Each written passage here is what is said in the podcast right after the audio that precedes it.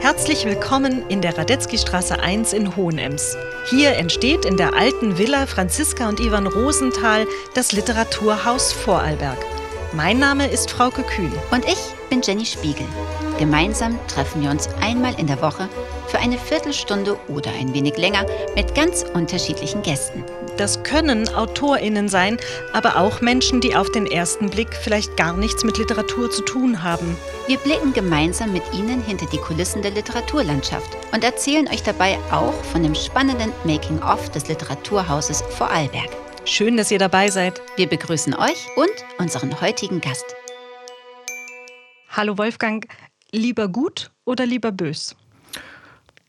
Lieber bös.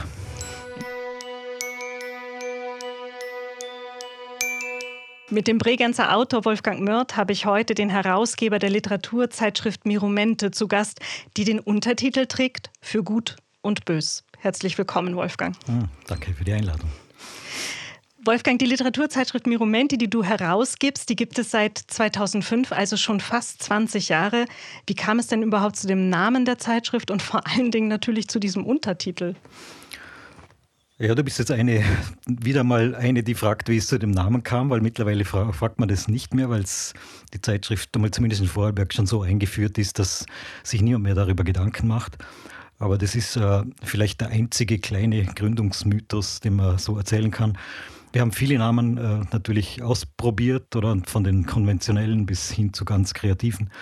Und dann kam irgendwann äh, Ulrich Gabriel mit dem Christian Morgen Stern-Gedicht, das große Lalula, also ein Nonsensgedicht, an und hat es äh, quasi uns vorgelesen. Und dort sind all diese, diese wunderschönen, äh, sinnlosen oder nichtsbedeutenden Begriffe drinnen wie Laiolente, Entepente und unter anderem Miromente. Und da haben wir alle gemeinsam dann aufgezeigt und gesagt, das ist es. Und jetzt sagst du die ganze Zeit wir. Wer, wer ist denn wir? Wen muss ich mir dann noch vorstellen neben ja, dir? Wir war, wie gesagt, Ulrich Gabriel, äh, Daniela Ecker, Kurt Brachatz und ich. Wir waren zu viert äh, zu Beginn. Aber wie das halt bei solchen Projekten äh, so ist, das dünnt sich dann mit der Zeit aus und äh, übrig geblieben bin ich allein. Aber du hast den Untertitel mitgenommen. Jetzt wissen wir, wie es zum Titel kam. Aber warum war es euch so wichtig, äh, eine Zeitschrift für gut und für bös zu entwerfen? Die Frage höre ich seltener, seltsamerweise, wahrscheinlich aber, weil es so klein gedruckt steht vorne auf dem Cover. Äh, es war eine Idee oder beziehungsweise ein Anliegen von äh, Ulrich Gabriel, der, der eher aus der Ecke der experimentelleren äh, Prosa kommt. Und, und dem war daran gelegen, dass es nicht nur die schöngeistige Literatur ist, sondern dass wir ein, ein Gefäß quasi schaffen, in dem mehr Platz hat als nur als nur der, der Romanausschnitt oder das Gedicht oder das Essay. Und dass wir uns auch ein bisschen freier machen im Kopf, sage ich jetzt mal, für, für extravagantere Formen. Und jetzt hast du eben bei der Eingangsfrage dich für bös entschieden. Was reizt dich denn an dem Bös? Naja, ich, ich, ich muss mich immer wieder selber an der Nase nehmen, dass ich nicht zu gut äh, bin oder dass ich nicht zu brav, zu brav die ganze Sache sehe. Und, und das Bös im, im Untertitel, das erinnert mich daran, dass man auch mal ein bisschen was Schrägeres auch präsentieren kann. Welcher Moment war denn damals eigentlich ausschlaggebend überhaupt dafür, dass ihr so eine Literaturzeitschrift ins Leben gerufen habt? Und wie, wie fängt man so ein Projekt an? Was sind die ersten Schritte? Ins Leben gerufen haben wir es aus dem ganz einfachen Grund, weil es damals einmal für unsere Begriffe keine Literaturzeitschrift in Vorarlberg gab, einmal keine, die in der, in der nötigen Frequenz erscheint, um Autoren, auch vor allen Dingen Autor, äh, Vorarlberg-Autorinnen und Autoren, äh, eine Möglichkeit äh, zu bieten, Texte äh, zu publizieren, die gerade in Entstehung sind, also die noch nicht reif sind für ein, ein, einen, einen Verlag. Äh, und äh, das gab es in Vorarlberg damals nicht. Es gab die V, also die Anthologie äh, von Literatur Vorarlberg, vormals Autorenverband. Und, äh, aber die kam damals schon nur noch einmal jährlich heraus und war immer einem Thema gewidmet. Wir wollten höhere Frequenz, freier Zugang zu auch thematisch, also es sollte keine thematische Vorgabe geben. Und deswegen äh, haben wir uns entschlossen, diese Zeitschrift zu gründen, auch weil Vorarlberg damals auch, glaube ich, meines Wissens das einzige Bundesland in Österreich war, in dem es keine solche Zeitschrift gegeben hat. Und äh, in welcher Frequenz erscheint die Miromente jetzt? Jetzt erscheint sie viermal im Jahr, also von Anfang an viermal im Jahr. Im ersten Jahr nur einmal, weil, weil, weil wir im Herbst begonnen haben. Dann haben wir es versucht fünfmal. Ich weiß nicht, wie wir auf die Schnapsidee gekommen sind, weil fünf passt einfach nicht in die zwölf Monate hinein, dann mal nicht gescheit. Und dann haben wir uns auf vier reduziert und bei den vieren sind wir geblieben. Und wie waren eure ersten Schritte damals? Also wart ihr euch von Anfang an sehr einig, wie das Produkt Miromente aussehen soll, sowohl optisch als auch inhaltlich? Oder war das ein Prozess, der sich über die jetzt fast 20 Jahre dann auch so ein bisschen selbst zurechtbestimmt hat? Wir waren uns einig über die freie Form, über das Gut und Bös. Wir waren uns einig über den Namen. Äh, wir waren uns äh, schnell einmal nicht mehr einig darüber, was so eine Zeitschrift alles äh, beinhalten soll. Also da haben wir ich würde jetzt nicht sagen, in unterschiedliche Richtungen gezogen, aber da gab es noch Vorleben vom, vom Ulrich Gabriel, der, wie ich vorher schon erwähnt habe, eher vom experimentellen Teil der literarischen Szene kam und kommt. Es gab vom Kurt Brachatz, der hatte die genauesten Vorstellungen eigentlich, was er nicht will. Das war immer seine, seine Domäne, war eher das gefällt mir nicht. Äh, und Daniela und ich waren eher offen für, für, für das, was kommen wird und haben uns äh, quasi mal, mal ein bisschen treiben lassen am Anfang und geschaut, lassen wir es einmal entstehen und schauen, was passiert. Und das haben wir dann letztlich auch gemacht. Also wir haben es passieren lassen und äh, was anderes bleibt da bei einem ehrenamtlichen Projekt auch gar nicht übrig. Jetzt haben wir ja, das war vor 20 Jahren vielleicht noch nicht so ganz so extrem wie heute, aber sicherlich in Tendenzen auch schon da. Wir haben ja, wir erleben ja alle, und zwar alle AutorInnen und auch alle LeserInnen, einen Büchermarkt, der wirklich massiv geflutet ist von unglaublich vielen Neuerscheinungen. Also böse gefragt, äh, es gibt ja genug zu lesen. Was ist das Besondere für dich an einer Literaturzeitschrift? Wieso feierst du dieses Format? Meine, wenn man von der Flutung des Literaturmarktes mit, mit, mit Büchern äh, spricht, dann meint man meistens ja den internationalen Buchmarkt. Man stellt sich die Buchmessen vor, äh, an denen äh, Tausende von, von Ständen mittlerweile sind, in Leipzig, Frankfurt etc. Was wir hier machen und was, oder was ich jetzt mittlerweile hier mache, ist äh, äh literarische Nahversorgung, sage ich jetzt einmal im Sinne von auch den Autorinnen und Autoren im Umfeld eine Möglichkeit zu geben, äh, Texte zu publizieren unter quasi redaktionell betreut, also nicht einfach nur abdrucken, sondern auch quasi in, in, einem Diskurs mit den Autoren. Das heißt ja nicht, dass dann alles reinkommt, was, was man anbietet, sondern äh, dass die Texte auch besprochen, lektoriert, korrigiert werden. Außerdem, und das wirst du wahrscheinlich vielleicht auf der Website gelesen haben, wir haben von Anfang an nicht auf Zusendungen reagiert. Also du kriegst natürlich als Literaturzeitschrift schneller mal stapelweise Manuskripte geliefert, sondern wir haben gleich von vornherein hier ein bisschen abgeblockt und gesagt haben, wir sind eine Zeitschrift, die Autoren, Autorinnen einlädt, sich Autoren empfehlen lässt von anderen. Das heißt, da kommt schon eine gewisse Qualitäts, ein Maßstab ist quasi schon gegeben von vornherein.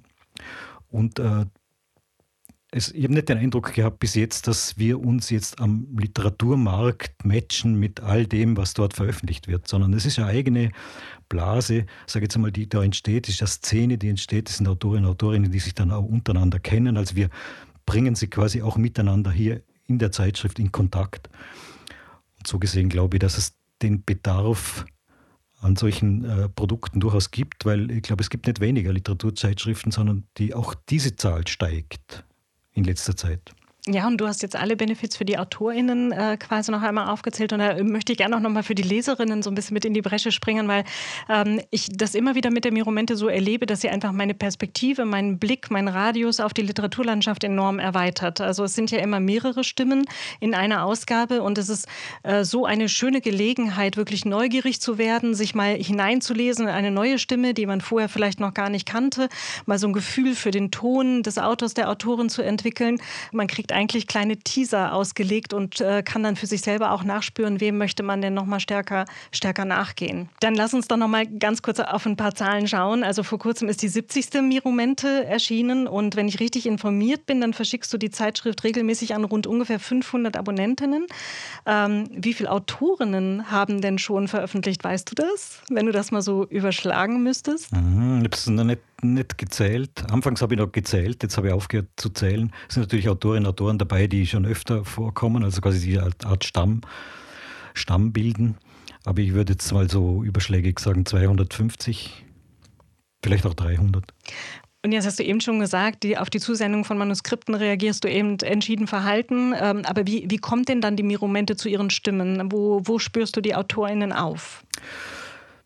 Die Frage habe ich fast befürchtet und ich habe sie mir versucht selbst zu beantworten. Jetzt gerade auf der Busfahrt her noch einmal und ich weiß es ehrlich gesagt nicht. Das ist, es, jede Nummer hat sich noch gefüllt. Also es war noch keine dabei, die, die leer geblieben wäre. Und äh, es ist immer irgendetwas, was sich, was sich anbietet, was, was, was in der Luft liegt sozusagen. Es gibt auch Leute, die, die mir empfohlen werden. Könntest könnt nicht einmal von dem, oder es gibt auch jetzt mittlerweile welche, die, die mir durchaus Texte schicken, die kenne ich schon, diese Autoren, Autorinnen, und sage danke, dass du mich darauf aufmerksam machst. Ich habe schon länger nichts mehr drin gehabt von dir. Also ich könnte jetzt keine, es gibt keine Methode, ich habe da keine Methode. Aber die Nummern entstehen wie von selbst sozusagen. Und äh, die, die Texte, habe ich den Eindruck, die dann drinnen sind in jeder Nummer, die passen dann auch auf, wie auf eine magische Art immer zusammen, auch zusammen mit dem Bild, mit der Grafikstrecke oder der Bildstrecke, die drinnen vorhanden ist. Da würde ich gerne gleich nochmal drauf zurückkommen. Ähm, aber wir haben jetzt gerade eben drüber gesprochen, oder wie, wie, wie spannend die Literaturzeitschrift auch als Medium, auch als Vehikel vielleicht für jüngere, neue, unbekanntere Stimmen ist. Ähm, weißt du denn noch, du hast ja als Autor auch mal angefangen, weißt du noch, wo du deinen ersten Text publizieren konntest und worum es in dem Text ging? Wer war deine erste Bühne? Hm. Hm. Gute Frage. Gute Frage. Ja, ich glaube, ich glaube, es war eine Publikation des Harder Literaturpreises, weil ich habe damals den Harder Literaturpreis gewonnen, ohne je vorher etwas publiziert gehabt zu haben. Und das war, glaube ich, dann meine erste Publikation. Ja, und der hat sich ja bis heute gehalten, der Harder Literaturpreis. Stimmt. Ähm, und wie sah, wie sah denn dein Weg in die Literatur aus und vor allen Dingen auch ins Schreiben? War das eine Liebe, die sich in der Schule schon abgezeichnet hat oder wie bist du zum, zum Wort gekommen, zum Geschriebenen? Äh, in der Schule hat sich da überhaupt noch nichts abgezeichnet. Also ich war ein, ein, äh, zwei, ein guter Zweier. Schüler in, in Deutsch, aber ohne groß aufzufallen. Ich glaube, meine Aufsätze waren nicht wirklich kreativ und beseelt. Äh, ich ich könnte es jetzt leicht auf die, auf die Lehrer schieben, aber ich glaube, es war auch mein, meine Fantasielosigkeit fast ein bisschen, oder? Ich habe mir einfach nicht vorstellen können, dass das, was ich gelesen habe, weil gelesen habe ich viel, dass ich das selbst können soll. Also das war mir viel zu fernab meiner Möglichkeiten. Und das ist erst im Laufe des Studiums dann mit dem Schreiben von Seminar, Pro-Seminar-Arbeiten, äh, dann langsam das Schreiben zu einer Selbstverständlichkeit geworden und ich habe gemerkt, ich kann das eigentlich relativ gut, äh, allerdings wissenschaftlich zu, zu schreiben. Und dann äh, gab es einen Moment, wo ich dann schon einmal äh, angefangen habe zu spekulieren mit dem Gedanken, ob ich vielleicht nicht einmal was Literarisches versuchen sollte, weil ich habe damals immer, ich habe damals in Graz gelebt und die Grazer literarische Szene war natürlich sehr äh, äh, umfangreich und, und auch hat sehr viel von sich reden gemacht. Also Graz, die Grazer Autorenversammlung zum Beispiel, da waren an allen Ecken und Enden waren dort Lesungen und ich habe Lesungen besucht und habe mir gedacht, naja, beim einen oder anderen Text, das kann ich eventuell auch. Und dann habe ich äh, vermessen, wie ich war und wahrscheinlich unerfahren und naiv zum Glück, äh, einen Text geschrieben und den an alle elf Juroren des Bachmann-Preises eingeschickt. Angriff. Angriff, genau, ist die beste Taktik. Und tatsächlich habe ich, tatsächlich bin ich von einem der Juroren eingeladen worden mit diesem Text. Also heute, ich weiß nicht, ob das heute noch geht, ob man heute noch einfach äh, Zusendungen akzeptiert oder ob man nicht genannt werden muss von vornherein. Aber auf jeden Fall der Peter Demetz, damals ein, ein, ein in Amerika lebender tschechischer äh, Literaturwissenschaftler, hat mich eingeladen. Und so bin ich praktisch wie die Jungfrau zum Kind in die Literaturszene mitten hineingesprungen, weil das war dann schon ein relativ prominenter Auftritt. Und hinterher habe ich niemandem mehr erklären müssen, ob ich jetzt ein Autor bin oder nicht. Sie haben mir das alle sofort geglaubt. Das war mein erster Text. Dieser Text ist nicht einmal äh, veröffentlicht worden gleich, sondern erst viel später. Wie gesagt, ich war relativ naiv und forsch und habe Glück gehabt. Wenn man sich deine Werkliste anschaut, dann fällt auf, dass sich da von 2003 bis 2008 einige Dokumentarfilme einreihen. Und das bricht dann aber weg und dafür finden sich dann umso mehr Texte fürs Theater, vor allen Dingen auch für das renommierte Aktionstheater rund um Martin Gruber. War der Dokumentarfilm so eine erste Liebe, die du irgendwann gehen lassen musstest? Hm, ja, das, das ist eine, gute, gut, eine ziemlich gute Formulierung dafür. Ja. Ich, ich, muss natürlich dazu sagen, dass ich damals, als ich quasi literarisch eingestiegen bin, gleichzeitig eingestiegen bin in die Werbetextbranche. Also das heißt, ich war nie ganz so äh, immer nur auf einem Gleis unterwegs, sondern immer auf mehreren Gleisen. Die Werbung habe ich ziemlich schnell einmal wieder sein lassen, weil ich gemerkt habe, dass sich die zwei, die zwei Welten nicht miteinander vertragen, rein von der Energie her. Und ich habe als Werbetexter immer den Eindruck gehabt, ich, ich verkaufe meine Sprache und ich verderbe mir meine Sprache und meinen Zugang zur Sprache und habe mich dann verlegt auf das Schreiben von Drehbüchern für Werbefilme. Da ist es nicht so sehr der Text, den ich rausgebe, sondern es ist die Struktur, die ich an einem Film praktisch gebe. Ich habe sehr viel Wirtschaftswerbefilm, auch Werbespots fürs Kino gemacht, ziemlich prominente Dinge. Damit habe ich auch mein Geld verdient und bin dann aber auch davon abgekommen und bin dann mehr so in den Dokumentarfilm hineingerutscht. Und du hast recht, ich habe das dann müssen langsam aber sicher ausgleiten lassen und mich für etwas entscheiden. Und das war dann das Theater, das gerade über Martin Gruber dann zu mir gekommen ist, zum Glück. Und seit, glaube 2005 bin ich dort in regelmäßigen Abständen mit Theatertexten vertreten.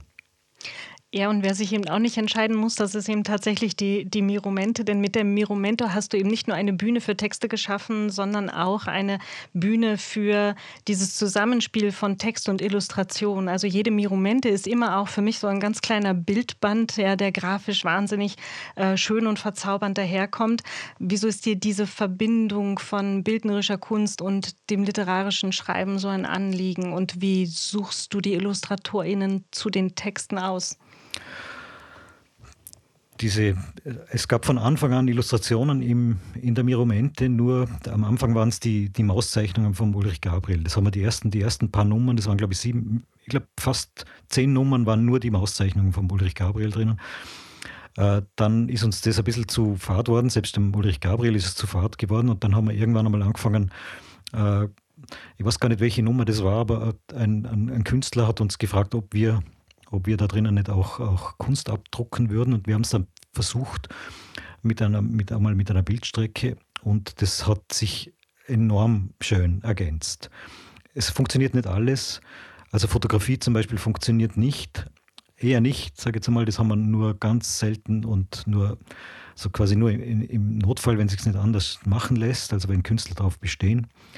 Ansonsten sind am besten Zeichnungen, Grafiken, äh, auch die die Malerei äh, mit Vorbehalt, aber es gibt ja so, mittlerweile weiß sie, was, was geht, was besser geht und was weniger gut geht.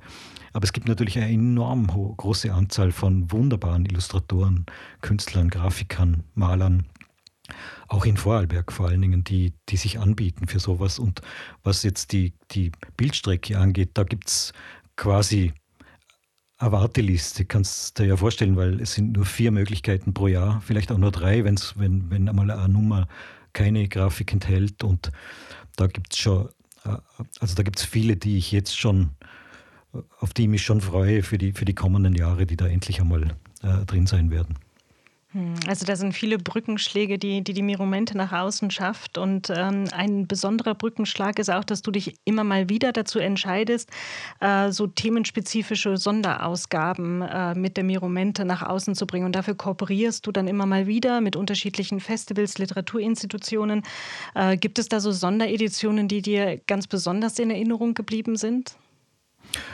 Ja, eine und die wahrscheinlich schönste Nummer, weil auch aufwendigst produzierte, war die Kooperation mit dem äh, jetzigen Literaturhaus Vorarlberg. Äh, das war jetzt nicht geplant. Ne? Na, aber äh, also. das ist jetzt, das ist jetzt ganz klar. Also das ist auch für mich ganz klar die eigentlich eine der schönsten Nummern, äh, die ich nach wie vor am, schönsten durch, am liebsten durchblättere und äh, diese Kooperation, äh, also an die denke ich gern zurück. Und wenn man, wenn man sie anschaut, sie ist auch anders gebunden, also sie ist auch besonders aufwendig gemacht und, und ich finde, auch der Anlass war sehr schön, also die Briefwechsel in Zeiten von, von der Pandemie. Also ich, äh, nach wie vor würde ich jetzt mal sagen, ist das eine, unser Renommierprojekt. Ja, das war das Projekt Caro Roberta, wo Cara wir mit Roberta, dem ja. Südtiroler Autoren- und Autorinnenverband, mit dem Literaturhaus Liechtenstein und dem Literaturhaus St. Gallen am Ende, und das hat sich so entwickelt damals während der Pandemie, 14 äh, Autorinnen verteilt auf einen geografischen Raum von den Vereinigten Staaten über Kroatien, äh, Südtirol, Deutschland, Österreich, Schweiz miteinander in einen Briefwechsel gebracht haben, immer zu zweit im Tandem. Und das Spannende war, die, diese Autorinnen haben sich vorher gar nicht gekannt und haben sich über diesen Briefwechsel Wechsel in dieser Ausnahmezeit dann kennengelernt. Und das war zum Teil auch mehrsprachig mit literarischer Übersetzung. Und da haben wir, da ist fast unbemerkt von uns, weil das eigentlich mal viel kleiner gedacht war, ist ein unglaubliches Zeitdokument entstanden mit ganz viel Komplexität äh, und Schönheit und Poesie. Und wir hatten dann eben ja damals das Gefühl, dass, dass diesen Briefwechsel darf man jetzt nicht einfach so stehen lassen, der muss irgendwie gefasst werden. Und dann war es so schön, haben wir uns so gefreut, dass du dir eben äh, diesen Weg der Sonderedition Cara Roberta mit der Miromente vorstellen konntest. Und bei uns ist das auch ein Schätzchen in unserem Bücherregal. Ja, vor dem Hintergrund haben wir es hoffentlich ganz viele neugierig gemacht. www.mirumente.at ist äh, die Website äh, deiner wunderbaren Literaturzeitschrift. Wolfgang, ich freue mich sehr, dass du heute da warst und ein bisschen mit uns durch die Mirumente geblättert hast. Vielen Dank für deinen Besuch. Ja, bitte. Radetzky Straße 1 ist der Podcast des Literaturhauses Vorarlberg. Ihr findet ihn auf unserer Website literatur.ist und überall dort, wo es Podcasts zu hören gibt.